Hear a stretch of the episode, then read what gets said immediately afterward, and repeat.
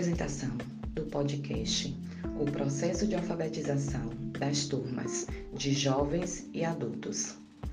Discentes Carliette Oliveira, Roqueline Pereira e Rosicleide Brito. Docente Ana Santiago.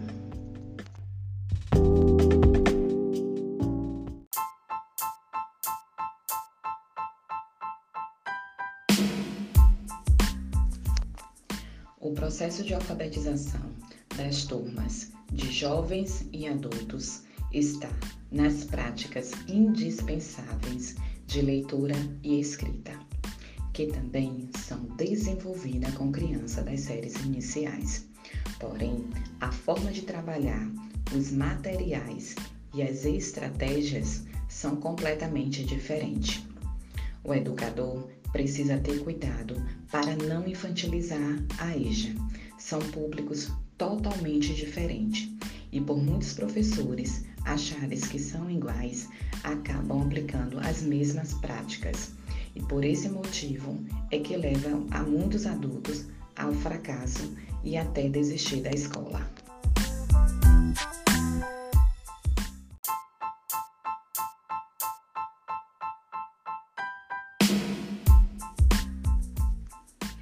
Para se ter um bom resultado na alfabetização, é preciso primeiro fazer um diagnóstico para saber em que nível esse discente se encontra e quais as suas especificidades e assegurar o que ele já aprendeu.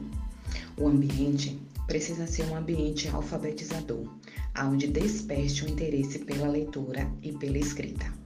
O professor precisa ter um planejamento bem elaborado com temas atuais e com práticas pedagógicas.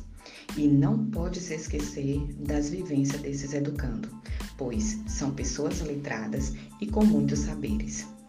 E trazendo autores que tratam de temas próximos ao universo dos adultos e com produção de qualidade.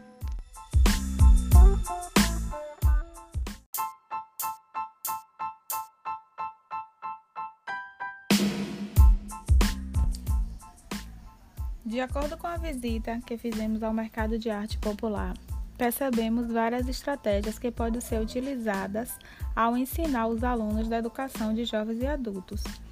Em nossa visita, conhecemos alguns artistas que nos ensinaram muito sobre suas histórias de vida.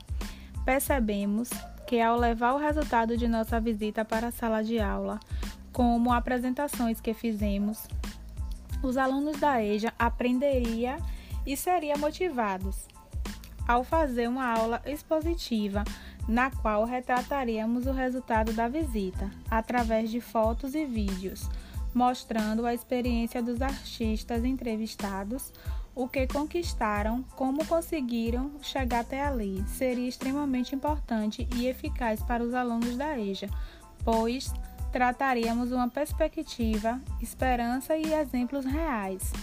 Sabemos que os alunos da EJA enfrentam diversos dilemas, conciliar estudo com trabalho e buscar forças para não desistir. Eis então a necessidade do professor trazer inovações que contribua para o aprendizado desses alunos, motivando-os a permanecer e aprender.